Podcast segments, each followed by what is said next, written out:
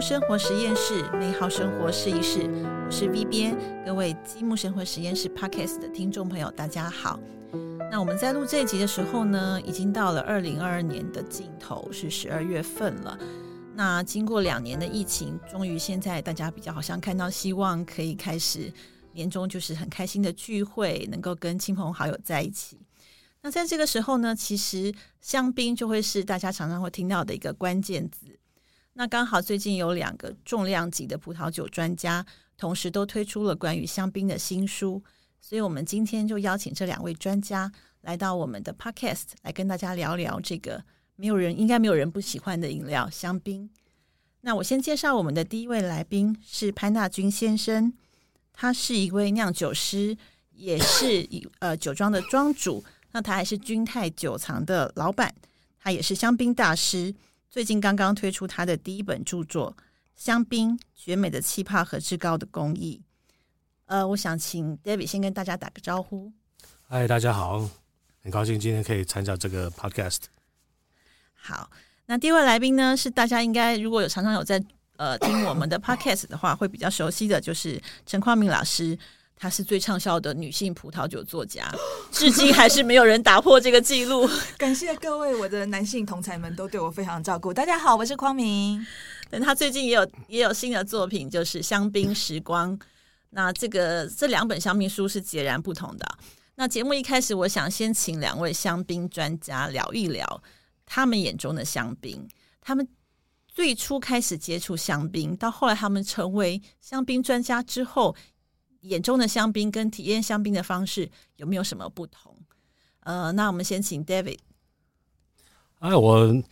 我跟一般的人，呃，开刚开始喝香槟应该也是一样的，都是在参加朋友朋友的婚礼啊，呃，会 toast 底下用香槟来庆祝的，呃，所以刚开始的也不是说哦常常喝或者每天喝，只是这种 special occasion 会喝的。然后，可是我就觉得说，哎呀，这这个这个饮料怎么那么那么特别的？每次喝的都是好像很开心的 啊，所以就变成想要 啊每天可以开开心的，就后来才呃比较常开始喝，呃越喝越越越越常喝的时候，就发现是说，哎，其实这不见得是要 special occasion 才可以喝的，其实我们在日常生活上喝这个饮料，其实我觉得也蛮不错的。对，所以香槟是你的日常饮料。呃，好像开始变成比较日常饮料的，对。那你是呃先开始进入葡萄酒的这个专业，才慢慢的有去经营香槟，还是说一开始就是有在朝香槟这一块工作？没有，呃，其实刚进入这个葡萄酒这个产业的，其实是比较偏红酒，因为我自己在纳帕有个小酒庄，呃，在那边主要在酿的是红酒。啊，所以像很多的台湾的酒的爱好者，是从红酒开始，呃，认识葡萄酒，然后是后来才慢慢呃开始呃比较比较常碰到香槟的，呃，那现在就变成是说，哎，其实我觉得说香槟以台台湾的这个气候啊、天气啊，我觉得是其实是一个相当相当适合台湾呃的这个环境的的的的一个饮料。那你后来就是呃有成为香槟大师，这个有有这个呃授课的这个资格。那呃你你觉得成为这个香槟大师之后，你要你要你的工作里就是有了教别人怎么品饮香槟香槟这一块，那你觉得有什么改变呢？跟你自己只是以前就是说它是一个很欢乐的饮料的这个这个心情有什么不一样？我觉得其实大家对有的时候对香槟会有点怕怕的，因为因因为就是很多人不常喝。所以他就觉得说，哎，这好像是一个很呃很 mysterious 的一个东西的，我不太知道呃，因为我又不敢开它，我又不常喝到它，又好像很贵的，很多机会。哎，所以大家就是对这个饮料其实有点怕怕的。对。那所以我就其实是我觉得是说，呃，最重要的教大家，其实这个是一个很快乐的、很轻松的一个饮料，然后也不用太太怕太怕呃。开啊，买啊，喝啊，欣赏它的，呃，我觉得是说，呃，更多人、更多朋友的有有喝到香槟的，一定会有更多粉丝的，就是非常平易近人的饮料了。其实是平易近人，就想到我。对，这个匡明永远都是支持香槟是最欢乐的饮料，对吧？没错，而且像你刚刚说，一开始喝跟后来喝有没有什么不一样？我发现我的心态完全这个一如对自始至终一如既往都非常的平静。因为我记得，呃，我刚开始在学葡萄酒的时候呢，比较幸运的是，我们那时候跟着一堆呃一一群台湾也是很资深的酒友。那当时这群资深的酒友，他们就已经是都定期在举办品酒会。当然，所以每一次品酒会，我们经常可能都是会有一个香槟开场。只是我到现在还记得，我第一次喝到香槟，那时候我脑袋里有可能有微微闪过一个，嗯，这是苹果西达吗？感觉跟苹果西达有一点像。所以我现在记得，我那时候喝到的是一个以黑皮诺为主的，更氧化的，所以感觉一瞬间我感觉好像有点苹果西达感。但是就是其实你呃放开心胸，然后去尝试着接受它，你不要觉得太不需要去抗拒，也不需要害怕。像我就从来不知道什么时候什么叫怕，所以喝到现在还是觉得嗯，这是一种非常值得享受的、非常让人开心的饮料。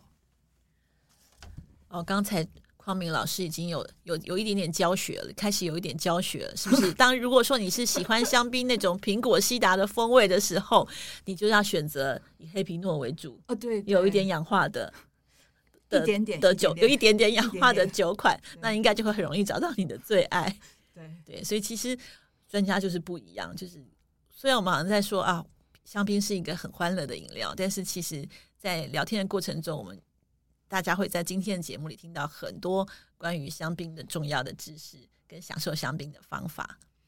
那接下来，我想，呃，因为两位刚好都出新书嘛，那我就想要很好奇的，就讲到说香槟是一个欢乐的饮料，那怎么会欢乐到呃，觉得除了上课之外，还需要写一本专书来教大家怎么去认识香槟呢？因为两位都写了一本关于香槟的新书，那先请 David 谈谈，因为他这次推出的是一本两大册的巨著，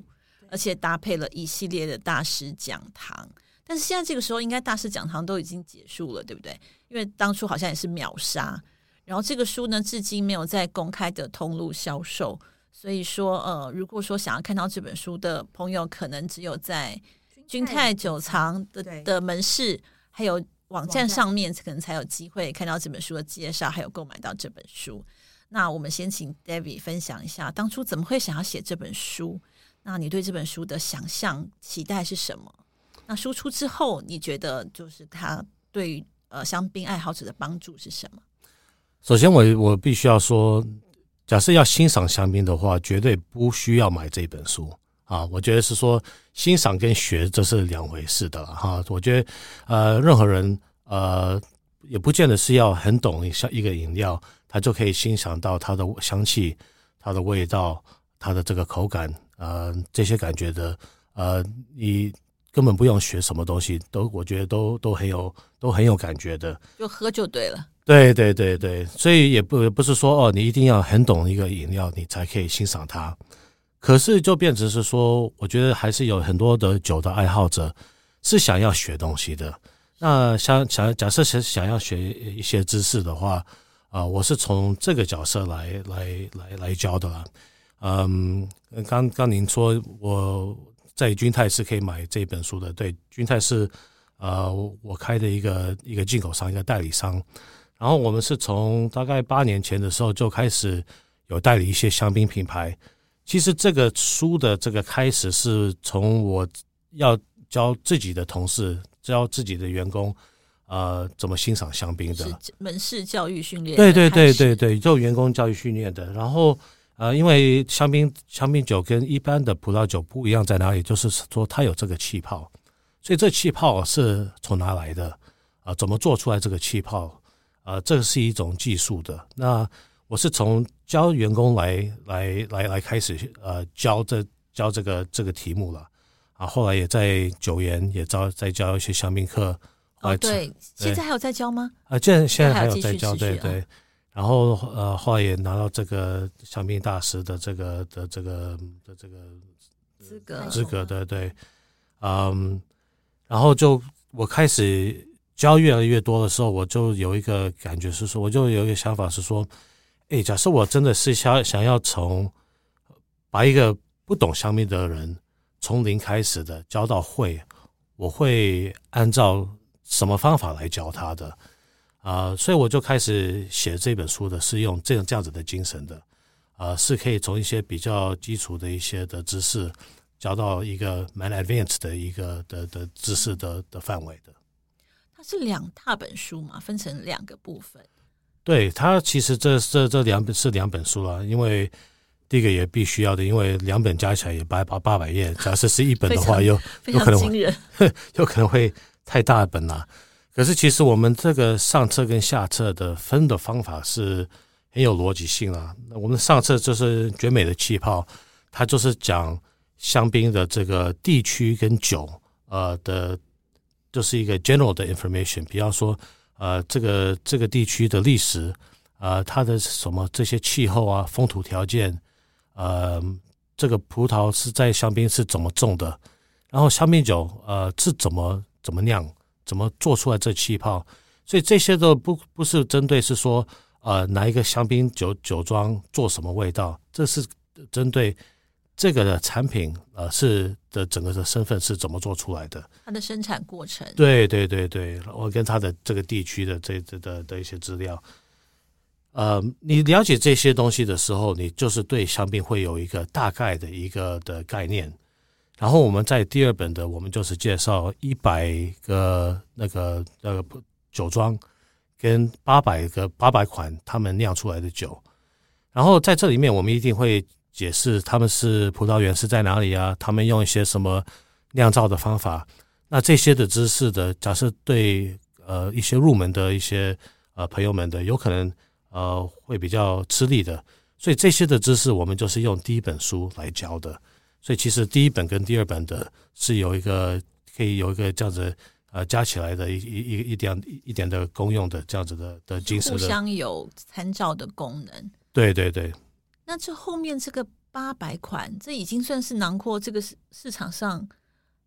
可可以说是几乎。我想，因为 David 很谦虚，我帮他补充一下。第一个，他这一套书真的是我觉得是呃华文葡萄酒世界里面的重量级巨作。那当然，它非常的完整。然后刚刚也提到八百款酒，因为它有自己。在拜访当地的一些生产者的时候，有试了很多，然后比方说他的品酒笔记啦，他给的一些评价啦，那都可以在这上面找到这样子。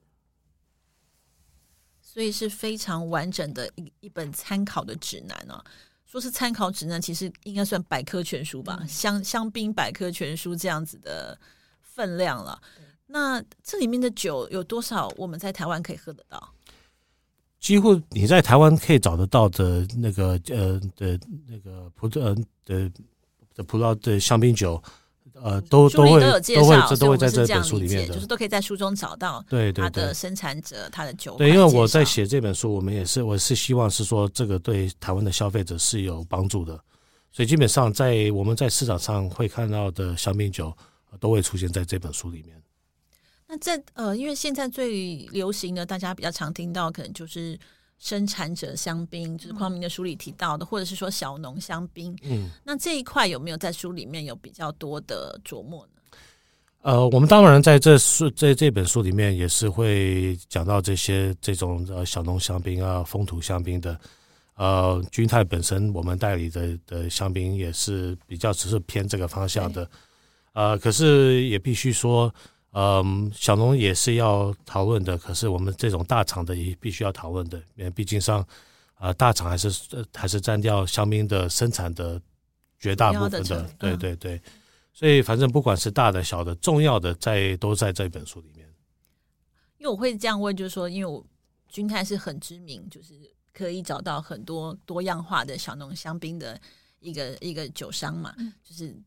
这也是大家最近比较呃有感兴趣的话题，因为毕竟大厂牌我们可能很容易见得到，就是在各种场合里都会看到。反而是小农香槟，他可能觉得好像有一点点门槛，就是理解上。其实非常推荐大家可以去像君泰这样，就是说他们有很专业的呃员工可以帮助大家。所以我真的建议大家不要太害怕，不需要害怕，对，就是可以。放大胆的去去尝试这些各种不同产区、不同生产者的香槟的酒款。嗯，那其实君泰门市应该是一个很好的挖宝的地方。对，只是说这个书，呃，因为一般人可能现在因为在一般的通路跟图书馆可能看不到，所以说可能大家呃要去呃追踪君泰的网站或者是有粉丝专业，呃，我们可以在那个呃节目中就是会呃节目预告上会贴上这个相关的网址，大家如果有兴趣的话可以去看一下。那回到匡明的新书《香槟时光》，那就是完全不一样的类型的作品，对吧？对，大家可能呃有看过，或者是说对我比较熟悉的读者，可能知道我的书向来是书如其人，就是我是一个贤明的家庭主妇，所以呢，我的架构当然，其实我我们的书，我的书和 David 书，其实我们的架构其实并没有太大的分别，主要是在展现的内容上面。的话，我可能就是一个袖珍版本的，然后呃，刚刚提到的这些东西我们也都有，只是说我们的篇幅不像 David 那么的完整，那么的呃更巨细靡遗。那当然，我们因为我的家庭主妇朋友只有跟我讲说，哎，怎么办？我现在在超市，我不知道买哪一支香槟，你可不可以救我？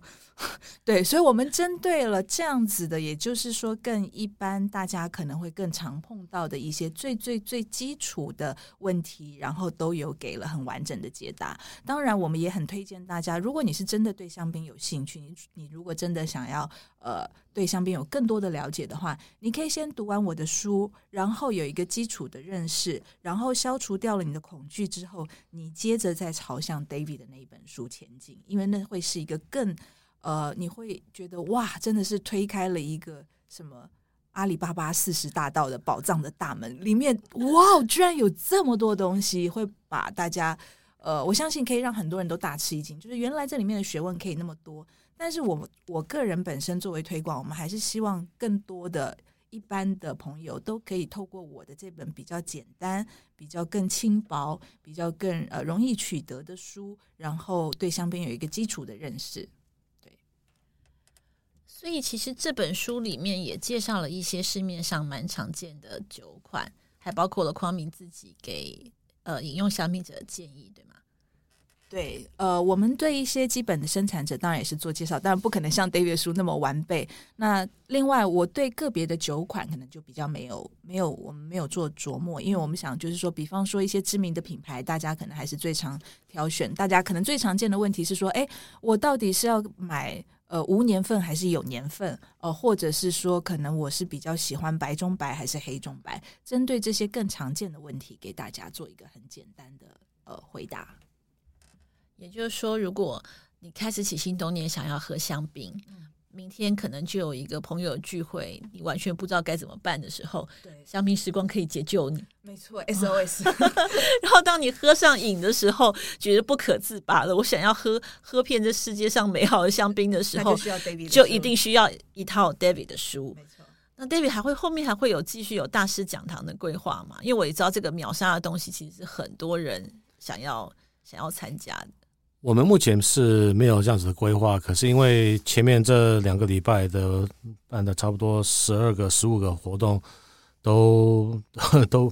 都都秒杀的，所以我们是还是有一些那个客人是问说，可以再再加加几班了，所以我们现在呃内部有在做这个讨论的，是看啊过年前或者过年后要不要再加再再加一些。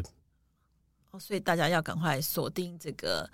君泰的网站，这个我们会贴在这个这一集节目的宣传的 FB 贴文上，它是 triple w enjoy champagne dot com 这个网址，那可以去 follow 这个课程的讯息。那香槟时光光明的新书是由积木文化出版，在十二月底会上市。我们后续在明年初也会有呃安排活动讲座的计划，那也希望大家能够追踪我们的积木生活实验室。才会有一个随时可以更新最新的活动讯息。聊完这两本啊非常令人向往的书哦，因为对于那个新手来说，《香槟时光》绝对是一个呃解急，就是救急的解方。那对于就是呃想要深研深深度钻研钻研的香槟爱好者来说，David 的新书那就是宝典了。那回归到就是两位专家的香槟私房。私房建议啊，就说因为年年终了嘛，大家开始有机会想要喝点香槟，想要跟呃朋友家人同欢。那想要了解一下，就说两位呃，你们自己私下最喜欢享受香槟的方式是什么？那给大家一点建议。其实我觉得，呃，大家有个迷思，好像是说香槟是一个好很高档的、很了不起的一个一个一个饮料，所以大家都觉得是说，就像刚刚说的，对这个饮料会有点怕怕的，有距离感。对，有距离感的。所以其实我我我我我我可以，我觉得我可以跟大家呃建议一个一个喝香槟的一个方法啊啊，其实大家都觉得说，好像是一定要有个婚礼才喝香槟，或者一个特别的什么节目的。可是其实我最喜欢喝香槟的时候是搭炸鸡跟薯条的啊，大家大家就都会觉得说很惊讶，说哎怎么怎么可以搭炸鸡跟薯条？炸鸡跟薯条都是那么普遍的 的的的食物的，麦当劳就有了。对啊对啊，然后对啊麦当劳这那怎么怎么怎么把香槟跟麦当劳搭配的？可是其实因为香槟它的这个气泡跟它的酸度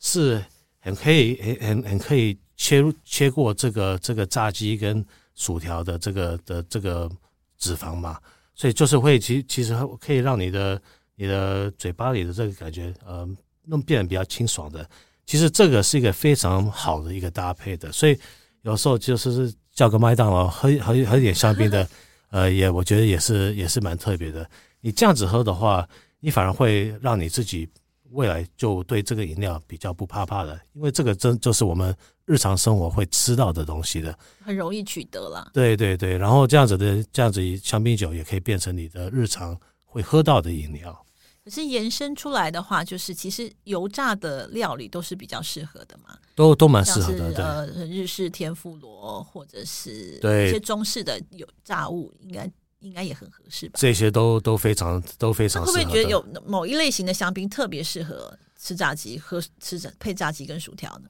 我觉得只是任何的香槟都 OK 的，我只是建议是说不要选选太酸的啊，所以你选太酸的香槟，针对这些的话，呃，有可能它的那个它的这个落差会有点太大啊。可是你你进去任何的一般的那个的的葡萄酒商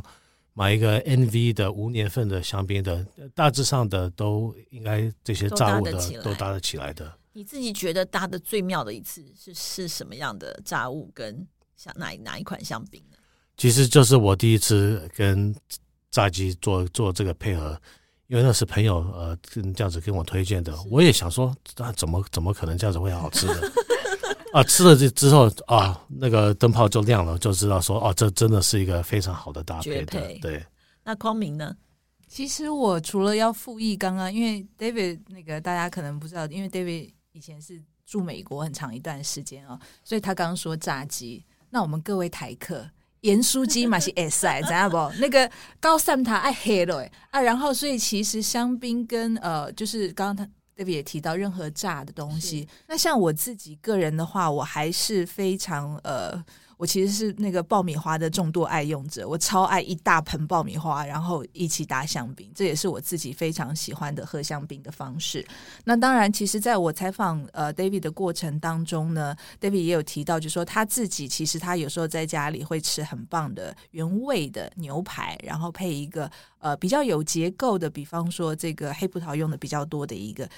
就结构比较扎实的香槟，其实也是可以的。就是很多大家一般我们可能不见得会想到说，哦，原来牛排也可以搭香槟。但是事实上，香槟在佐餐上面是有很大的一个弹性，所以它可以从，比方说起士，甚至搭配到餐后的甜点都是可以的。关键在于你要挑选什么样风味的香槟。这就有提醒我在我在看匡敏的香槟时光的稿子里，因为他有访问。